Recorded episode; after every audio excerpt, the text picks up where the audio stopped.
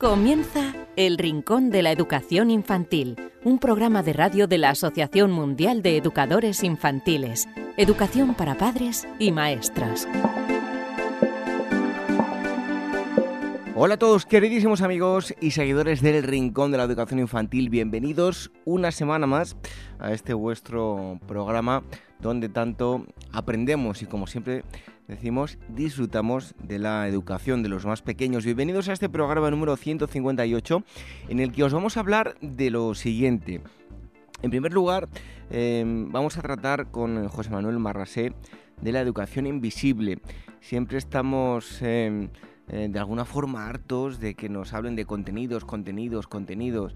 Eh, queremos que los niños sepan mucho, pero mm, en ocasiones nos olvidamos de esa educación precisamente invisible que mm, poco eh, preocupa a, la sociedad en general, pero que son tan importantes para formarlos como personas, para formar su personalidad, para que tengan una mm, eh, actitud crítica, para que sepa pensar, en definitiva.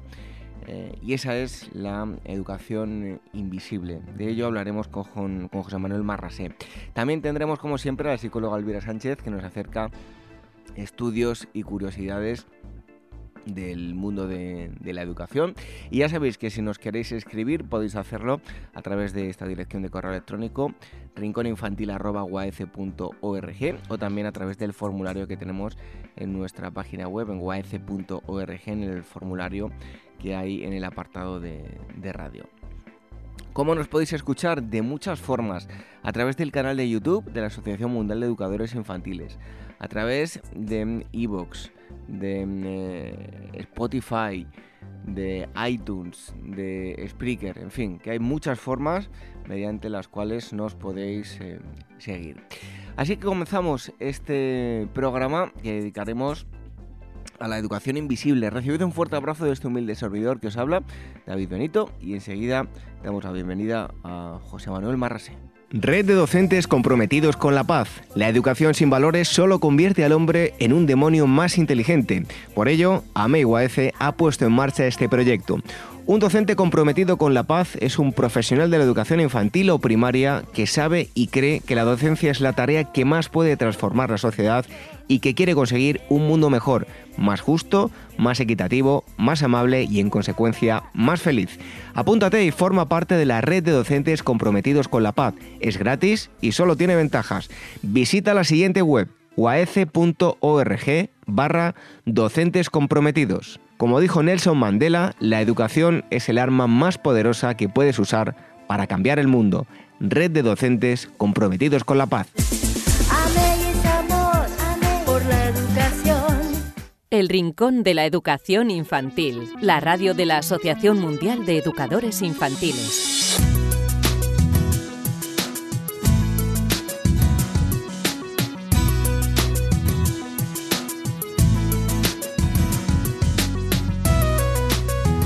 Apartado de entrevista con, el experto, hoy vamos a, tratar un tema que seguro les va a parecer interesante. Hay eh, un tipo de educación en la que obtenemos conocimientos en todas las etapas y que está marcado pues por el ministerio, eh, los contenidos que tenemos que aprender, pero hay otras muchas cosas que también son eh, educación, es conocimiento y que de alguna forma, tal y como nos dice el trabajo del que vamos a hablar, es invisible. Y para ello tenemos a mm, José Manuel Marraseles, doctor en Sociología y Ciencias Políticas, licenciado en eh, Ciencias eh, eh, Químicas. Es autor de La alegría de educar y la belleza de las matemáticas. También recientemente con, con, Narcea ha publicado el libro La mm, Educación Invisible y está aquí con nosotros para, para tratar este asunto. José Manuel Marrasé, muchísimas gracias por estar aquí en el Rincón de la Educación Infantil. Gracias a vosotros, buenos días. Bueno, eh, realmente eh, está la, educación, hablamos de educación en general, tanto en sus primeras etapas como en otras, cumpliendo con sus eh, metas básicas. Bueno, la educación, como yo explico un poquito en el libro con una especie de metáfora, es, es una liebre que sigue corriendo pero nunca alcanza eh, la velocidad del cambio social que nos está afectando, ¿no? Por lo tanto, el libro trata un poco de la preocupación de que la educación está manteniendo unos esquemas relativamente clásicos, a pesar de muchos esfuerzos de innovación que se están haciendo, y sin embargo la sociedad no es la misma ni tan siquiera de hace 10 años. Por lo tanto, mm, la educación siempre va un poquito detrás. Después también otro eje de, preocupación que expreso es el, bueno, de preocupación, de, cuestionamiento, ¿no? De que todos hagamos un debate abierto sobre esto. la invasión de lo digital en las aulas, que quizá está quitando profundidad, está, está quitando emoción, y claro, al final lo que queda en el alumno es la emoción del querer aprender, ¿no? Esa es la, huella mejor que podemos dejar como educadores. Estos son dos de los ejes, pero bueno, hay, más cosas, ¿eh? ¿Qué verbos debemos tener en cuenta cuando pisamos el aula, cuando interaccionamos con cada alumno, etcétera, etcétera? Bueno, contenidos, contenidos y más contenidos, pero el conocimiento es mucho más, ¿no? ¿Tienen todo esto los docentes claro y lo tienen en cuenta? Sí, bueno, esta, esta es, eh, este es el espíritu un poco del, del texto, ¿no? Es decir, eh, eh, a veces se observa, yo tengo muchísimos años de experiencia, ahora entro hace cinco días que estoy jubilado, de hecho, o sea que hablo con 39 años de experiencia. Los, los docentes muchas veces están obsesionados, esto también lo explico en el libro, con el programa, ¿no? Es decir, y no, y no. Es decir, eh, si un señor es físico, se supone que sabe física, si es biólogo, se supone que sabe biología, y si es licenciado en literatura, pues se supone que sabe mucho de este tema. Pero lo importante es saber emocionar al alumno, porque es cuando el alumno pasa a funcionar de forma autónoma.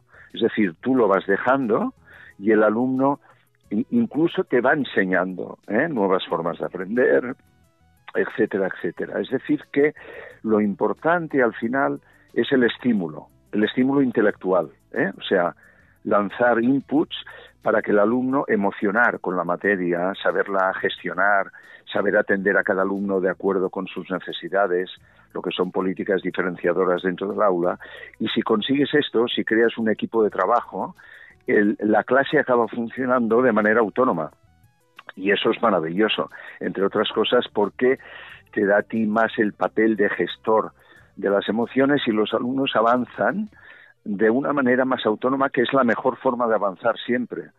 Eh, bueno, es lo que aconsejo yo, ¿eh? entrar de una forma muy natural en el aula, sobre todo emocionar, sorprender, motivar, estimular y luego ir acompañándolos en todo este proceso y luego descubres que los alumnos ya te, presionan a ti sobre la materia, es decir, quieren saber más, etcétera, etcétera. Y ese es el punto cumbre maravilloso ¿no? que podemos alcanzar. Em, le voy a ir diciendo em, bueno, pues unas, unas palabras, unos términos y, mm. me comenta si, si, realmente se está eh, educando bien en ese sentido en, en general, ¿no? Como por ejemplo, mm. pensamiento crítico. Eh, les damos demasiados conocimientos y no les enseñamos a pensar, no deberíamos replantearnos que lo que realmente hay que enseñarles es a pensar y no aprenderse, por ejemplo, tantas cosas de memoria. Sí, sí, por supuesto, por supuesto. Esto, esto también se trata. Es decir, eh, eh, no hay una, una, un cuestionamiento de todo lo que, es decir, los alumnos observas cómo en el entorno social pues están sometidos, eh, no hace falta comentarlo, ¿no? Todo el mundo lo sabe, a, a muchísima información y no saben filtrarla, a veces se lo creen todo o casi todo y es, y es peligroso. Entonces, si no tenemos ciudadanos críticos, estamos abocados a, peligro social importante, a peligro de manipulación colectiva, a peligro y bueno, este es la salvación de digamos de la democracia es, eh, digamos, mantener el espíritu crítico en cada uno de nosotros y en cada uno de, de, las, de los componentes de las nuevas generaciones. En ese, en ese aspecto yo creo que hay un déficit, sí. Bueno, hay otro que yo lo considero eh, pues más importante aún, ¿no? Porque hoy en día nos quejamos muchas veces de, los políticos, cómo lo hacen, que no tienen eh, ética. Si se lo enseñamos desde chiquitito, seguro que vamos a tener unos políticos del futuro mucho más honrados, ¿no? El sentido ético. Sí, por supuesto. Eh, este es un tema porque, claro, detrás de lo que hace el, profesor en el aula, detrás de su actuación, lo que podríamos llamar las formas, está el fondo. Es decir, es muy difícil que un profesor sin un fondo ético importante, con unos valores bien asumidos, eh, con una fortaleza personal, con unos valores eh, democráticos, sociales bien asumidos, pueda transmitir eh, estas mismas cosas. Es decir, se aprende básicamente con el ejemplo. La desafección hacia la política surge del mal ejemplo. Es decir, las personas no aprenden con discursos, ¿no? Ya lo intenta eh, muchas personas que aprendamos con discursos, pero al final las personas eh, realmente honestas y muchos ciudadanos lo que buscamos es el ejemplo, el buen ejemplo, ¿no? Un con un profesor pasa lo mismo, es decir, Mm, está muy bien que de vez en cuando haga una reflexión ética en clase, pero lo que el alumno tiene que ver es su ejemplo, el ejemplo de esfuerzo, el, ejemplo de acompañar, de guiar, de, de, poner mimo en cada, en cada interacción en clase. Es decir, todo eso eh, es lo que el alumno ve sin que hagas, sin que lo expliques, es lo que el alumno ve detrás, ¿no? Yo creo que básicamente al final todo se basa en el ejemplo, ¿eh? Bueno, la responsabilidad, eh, algo que hay que inculcarles desde chiquititos, ¿verdad? Sí, sí, por supuesto, por supuesto, pero yo creo que de forma indirecta, ¿eh? de forma que lo aprendan viendo un equipo docente, un equipo de profesores que realmente se preocupa, que realmente cuida cada detalle, que realmente eh, predica con el ejemplo, en definitiva, ¿no? Bueno, em, sabemos motivarles. Hay, eh, hoy en día es, algo muy importante. Corren tiempos que no son eh, fáciles. Eh, vivimos en, una época en la que las valoraciones casi se remiten a, en ciertos aspectos de la vida, los likes que tienes en las redes sociales. A nivel laboral es mm. complicado abrir ese camino. La motivación, ¿sabemos motivarles? Sí, bueno, ahí interviene también el espíritu crítico, porque está relacionado ¿no? con lo que comentábamos antes, porque realmente la influencia de la red es, es eh, brutal. ¿eh?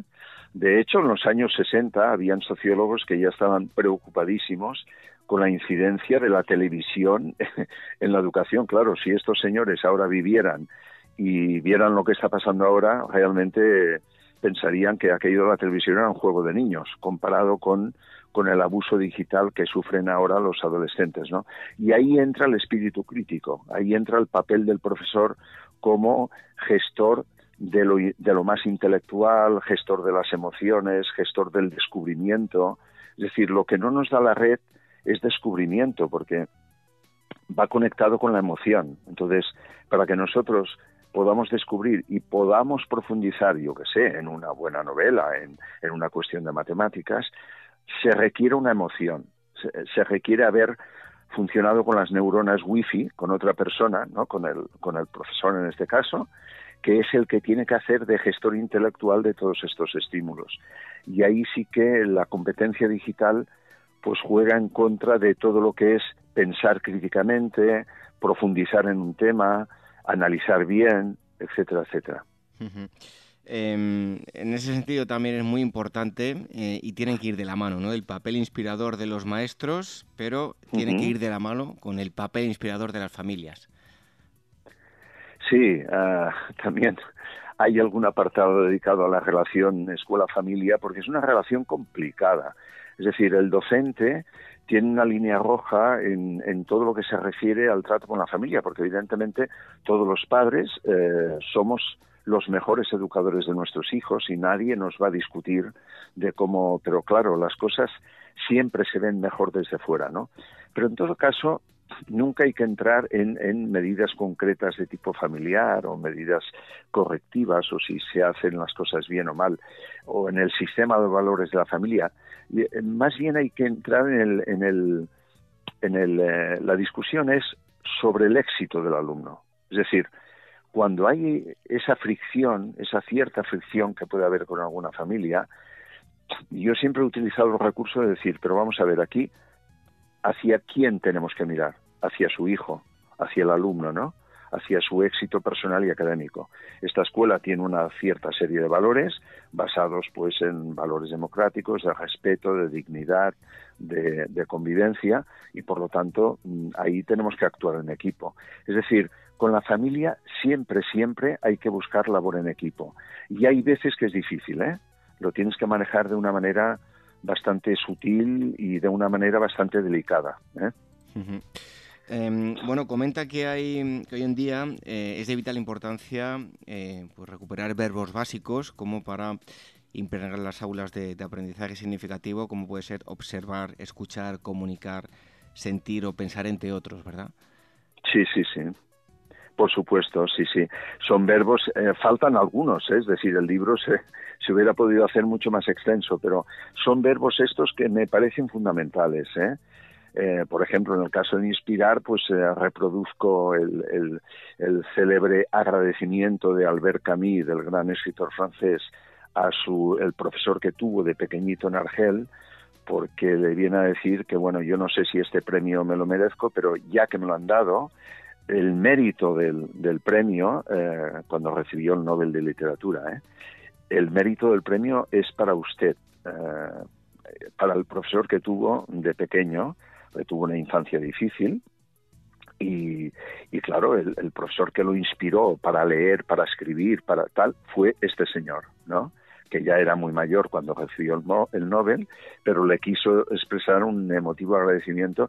Yo creo que esta es la huella de un profesor, porque de una fórmula, del, del resultado de una integral o, del, o de un comentario sobre, sobre, yo qué sé, sobre Hamlet, pues evidente, el alumno eh, es difícil que recuerde todo, todo, todo.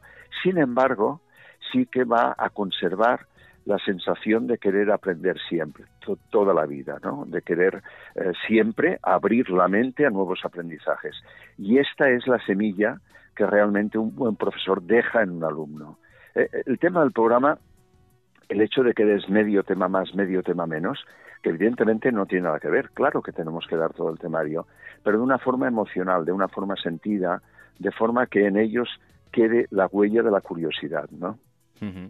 Bueno, ya para ir terminando, eh, José Manuel, ¿cuál es el ambiente idóneo para la educación a largo plazo? El ambiente es un ambiente holístico, es decir, eh, los equipos docentes se deben impregnar de, de, unos valores comunes. Es muy difícil trabajar eh, si el equipo tiene eh, direccionalmente valores un poco distantes. Por lo menos en unos valores básicos de escuela, el equipo docente debe estar cohesionado. ¿eh? A partir de aquí, todo el mundo tiene su estilo personal y todo el mundo, pero básicamente centrado en esto, en la gestión emocional del aula, en que todos, sin excepción, desde el alumno más implicado hasta el alumno con, con cualidades especiales, hasta el alumno con un talento especial, hasta el alumno que eh, tiene unas dificultades de aprendizaje enormes. Todos los alumnos deben avanzar. Y por esto es muy importante tener en cuenta todos estos verbos y, y, el ambiente, ya digo, tiene que ser un ambiente globalizador que transmita más bien valores, sin, sin hacer discursos, pero que la actuación de los profesores un poco supure eh, estos valores en cada pequeño detalle que se practica en el aula, ¿no? Y ya por último, em, algo también muy importante, ¿no? ¿Cómo podemos lograr, eh, porque bueno, que se sientan implicados, esto es muy importante de cara a, motivarles y, y, que sigan con ganas de aprender, ¿no? ¿Cómo podemos lograr que los alumnos se sientan protagonistas de su crecimiento como personas? Hombre, mm, más bien utilizando la sorpresa y el descubrimiento. ¿eh? Es muy importante que un profesor tenga mecanismos de sorpresa y que sea ágil en un momento determinado. Es decir, un profesor si observa, que es uno de los verbos básicos en el aula, observar, si observa, se da cuenta enseguida de si la dinámica o la estrategia que está siguiendo para, para impartir ese tema es emocionante o no o está calando o no. Entonces el profesor debe tener, sin comentarlo ni siquiera con los alumnos, debe tener la capacidad, la agilidad importante de cambiar de tercio. ¿eh? En este sentido, siempre utilizo el símil del músico de jazz, ¿no? Si, si tiene que improvisar en un momento determinado para conseguir eso, tiene que hacerlo, o sea, tiene que actuar siempre con la naturalidad precisa como para mantener la emoción. Yo creo que la base de, de que los alumnos se impliquen es que el, profesor demuestre pasión y emoción. Si eso se cumple, es muy raro que un alumno siempre puedes tener más dificultades con alguien, se trata entonces de tener conversaciones vis a vis, ¿no? Pero es muy difícil, se logra un buen, un buen ambiente de aula, de aprendizaje, y, se ve que incluso los alumnos entre ellos pues eh, tienen estímulos intelectuales importantes, ¿no? Pues si quieren em, ampliar la información, eh, se van a encontrar em, con, un libro que es La educación invisible, inspirar, sorprender, emocionar, motivar. El autor que ha estado con nosotros, José Manuel Marrasey, está editado por eh, Narcea. José Manuel, muchísimas gracias por haber estado aquí en el Rincón de la Educación Infantil. Muchas gracias a vosotros, un placer, muchos saludos. Un abrazo. Un abrazo, hasta luego.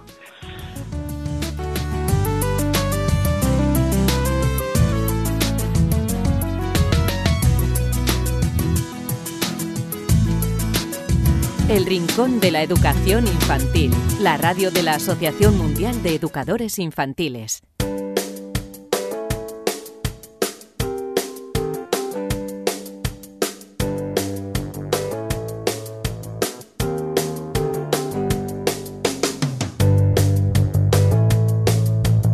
Otro día más estamos aquí con la psicóloga Elvira Sánchez que nos acerca eh, estudios y curiosidades del mundo de, de la infancia, de la educación infantil. Elvira, bienvenido un día más.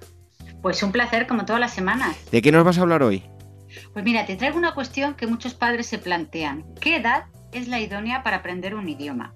Mira, en términos generales, las diferentes etapas de la vida pues nos dan pues distintas ventajas en el aprendizaje de idiomas. Pues por ejemplo, cuando somos bebés tenemos un mejor oído para diferentes sonidos, cuando somos, bueno, los niños pequeños pueden captar acentos nativos con una velocidad asombrosa. Ya cuando somos adultos, pues tenemos periodos de atención más prolongados y habilidades cruciales como la alfabetización, pues que nos permiten ampliar continuamente nuestro vocabulario, bueno, incluso en nuestro propio idioma. Y una gran cantidad de factores, bueno, que van más allá del envejecimiento, como las circunstancias sociales, eh, los métodos de enseñanza, incluso el amor y la amistad, ¿no? Esto de conocer, echarte un novio en otro país y que te enseñe el idioma. Bueno, pues todo esto puede afectar a, la cantidad de idiomas que hablamos y sobre todo lo bien que lo hacemos. Eh, me estás comentando que no es tan obvio que a menor edad mayor facilidad. A ver, no exactamente. Mira, en la primera infancia los niños eh, no aprenden un segundo idioma, adquieren un segundo idioma, que es muy distinto. Aprender a adquirir. Mira, te explico. Un estudio realizado por investigadores en Israel encontró, por ejemplo, que los adultos eran mejores para entender una regla, eh, una regla del lenguaje artificial y aplicarla a nuevas palabras en un entorno de laboratorio, en un entorno controlado. Los científicos compararon tres grupos separados, por un lado niños de 8 años, niños de 12 años y adultos jóvenes. Bueno, pues los adultos tuvieron mejores eh, calificaciones que los dos grupos más jóvenes y los niños de 12 también obtuvieron mejores resultados que los niños más pequeños, que en este caso eran de 8 años. Bueno, pues esto coincidió con los resultados de un estudio a largo plazo de casi 2.000 estudiantes bilingües, catalanes españoles de inglés, que, encontró que los principiantes tardíos adquirieron el nuevo idioma más rápido que los principiantes más jóvenes. Entonces, con estos datos, los investigadores en Israel sugirieron que sus participantes mayores podrían haberse beneficiado de las habilidades eh, que vivieron con la madurez, como estrategias de resolución de problemas más avanzadas y una mayor experiencia lingüística. Es decir, en otras palabras, los alumnos mayores tienden a saber mucho más sobre sí mismos y el mundo y pueden utilizar este conocimiento para procesar nueva información. En lo que sobresalen los niños pequeños es en el aprendizaje implícito, es decir, escuchar a hablantes nativos e imitarlo. Pero este tipo de aprendizaje requiere mucho menos tiempo con los hablantes nativos, mucho, eh, mucho tiempo, es decir, te, explico. Te traigo otro estudio para centrarnos más. Mira, en 2016 el Billy Wismatter Center preparó un informe interno sobre las lecciones de mandarín, chino mandarín, en las escuelas primarias para el gobierno de Escocia. Y descubrieron que una hora por semana de enseñanza no representaba una diferencia significativa para los niños de 5 años. Pero vieron también que solo eh, una media hora adicional y la presencia de un hablante nativo ayudó a los niños a comprender elementos del mandarín que son muchísimo más difíciles para los adultos, como son, por ejemplo, los tonos. Es decir, Elvira, que no es solo el cuándo, sino también el cómo. Exacto, mira, como bebés eh, podemos escuchar todas las, bueno, 600 consonantes y cerca de 200 vocales que conforman los idiomas de todo el mundo. En nuestro primer año nuestros cerebros comienzan a especializarse eh, sintonizando con los sonidos que escuchan con mayor frecuencia. Los bebés, mira, ya balbucean en su lengua materna e incluso algunos investigadores dicen que los recién nacidos lloran con acento. Yo esto, bueno, no lo puedo comprobar, pero hay muchos expertos que afirman tal dato. Pues mira, esta especialización también significa perder las habilidades que no necesitamos. Por ejemplo, los bebés japoneses pueden distinguir, fácilmente entre los sonidos L y la R. En cambio, los adultos japoneses pues tienden a encontrar eso mucho más difícil. A ver, no hay duda de que los primeros años son cruciales para adquirir en nuestro propio idioma. Los estudios sobre los niños abandonados o aislados han demostrado pues, que si no aprendemos el lenguaje humano desde el principio, no podemos compensarlo eh, fácilmente más tarde. Estamos hablando de adquirir nuestro propio idioma. Pero aquí está la sorpresa. Ese límite no es el mismo para el aprendizaje de idiomas extranjeros. Pero Elvira, eh, la pregunta sigue sin contestarse porque, la que te he dicho al principio, ¿qué edad es la idónea para aprender otro idioma? Pues mira, ahí voy. A principios de este año, un estudio del MIT, basado en un cuestionario online de bueno, casi 670.000 personas, encontró que para lograr un conocimiento nativo de la gramática, la gramática inglesa, es mejor comenzar eh, con aproximadamente 10 años de edad. Eh, a partir de esa edad, bueno, la capacidad disminuye. Pero una cosa, te decía al principio, es, aprender la lengua y otra cosa es adquirir la lengua. Para adquirir la lengua, todas las investigaciones que he consultado defienden que cuanto antes, mejor. Nos trae más cosas, ¿verdad? Pues mira, ahora te voy a hablar de la depresión en adultos. Mira, eh, este tema tan delicado, la depresión en adultos, se ha asociado durante mucho tiempo con la concentración del, con, la contracción, perdón, eh, del hipocampo, vamos, que se hace como más chiquitito.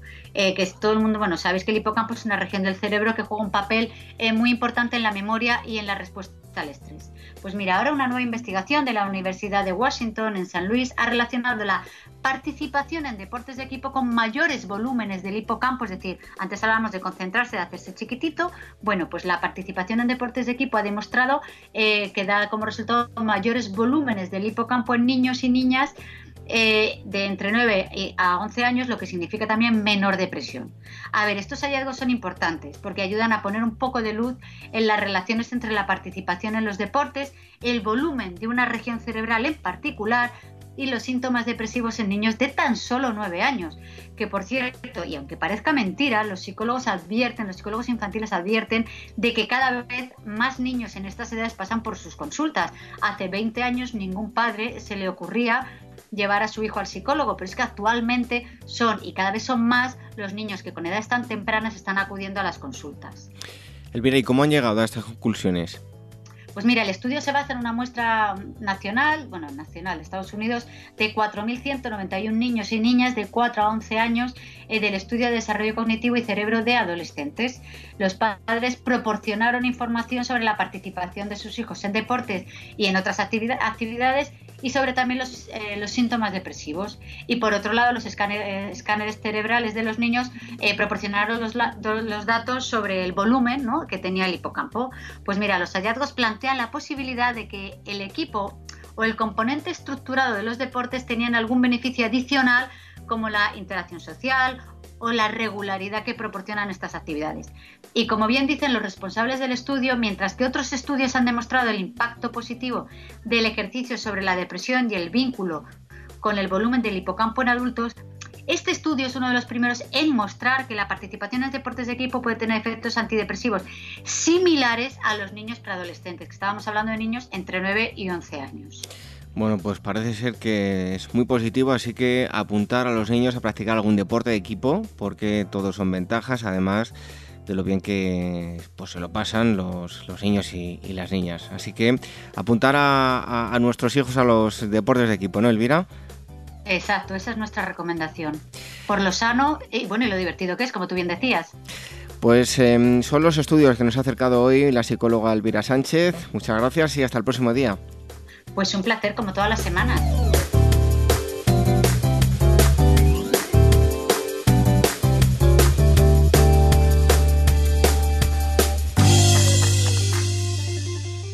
Red de docentes comprometidos con la paz. La educación sin valores solo convierte al hombre en un demonio más inteligente.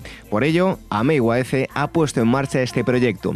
Un docente comprometido con la paz es un profesional de la educación infantil o primaria que sabe y cree que la docencia es la tarea que más puede transformar la sociedad y que quiere conseguir un mundo mejor, más justo, más equitativo, más amable y en consecuencia más feliz. Apúntate y forma parte de la red de docentes comprometidos con la paz. Es gratis y solo tiene ventajas. Visita la siguiente web uaece.org barra docentes comprometidos. Como dijo Nelson Mandela, la educación es el arma más poderosa que puedes usar para cambiar el mundo. Red de docentes comprometidos con la paz. El Rincón de la Educación Infantil, la radio de la Asociación Mundial de Educadores Infantiles.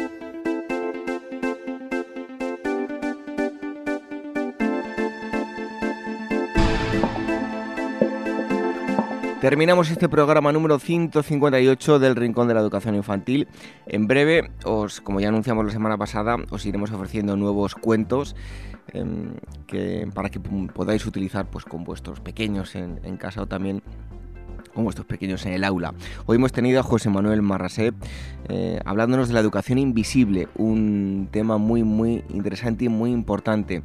Una educación a la que en ocasiones no se da toda la importancia que tiene y que va a hacer que los pequeños en el futuro, bueno, pues asentar las bases de eh, eh, una educación con la que hacer eh, personas que, piensen, que tengan sentido crítico y que tengan unos valores, una, una ética. Eh, pues ojalá se siga trabajando en el futuro mucho más en este terreno. También hemos tenido a la psicóloga Elvira Sánchez que como cada semana nos ha acercado estudios relacionados con la mm, educación infantil. Si queréis contactar con nosotros mediante el correo electrónico rincóninfantil.org y también a través del formulario que tenemos en la web en el apartado de radio de uaf.org. Cualquier cosa que nos queráis decir em, nos lo podéis hacer llegar mediante esas dos em, eh, formas. ¿Y cómo escucharnos? A través de los podcasts en iVoox, en Spreaker, en Spotify, en iTunes y también a través del canal de YouTube de la Asociación Mundial de Educadores Infantiles y otra de las vías eh, por las que nos podéis escuchar, que no lo he dicho al principio, es a través de Radio Sapiens, donde todas las semanas se emite el Rincón de la Educación Infantil. Regresamos en siete días para seguir disfrutando y aprendiendo de la educación de los más pequeños. Hasta entonces, que seáis muy felices. Adiós.